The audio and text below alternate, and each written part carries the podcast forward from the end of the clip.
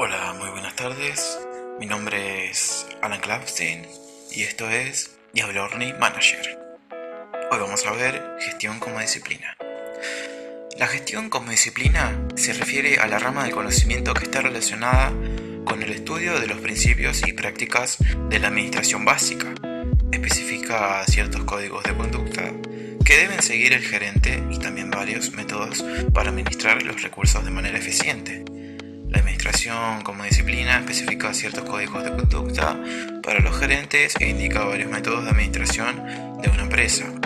La administración es un curso de estudio que ahora se enseña formalmente en los institutos y universidades después de completar un curso prescripto o al tener un título o diploma de administración, una persona puede obtener un empleo como gerente, digamos.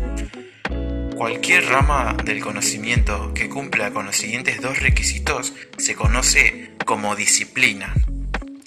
Primero, debe haber académicos y pensadores que comuniquen conocimientos relevantes a través de investigaciones y publicaciones. Segundo, el conocimiento debe impartirse formalmente mediante programas de educación y formación. Es decir, que debe estar avalado o certificado por instituciones y académicos ya graduados. Dado que la administración satisface estos dos problemas, califica para ser una disciplina, aunque es comparativamente una disciplina nueva. Está creciendo a un ritmo más rápido.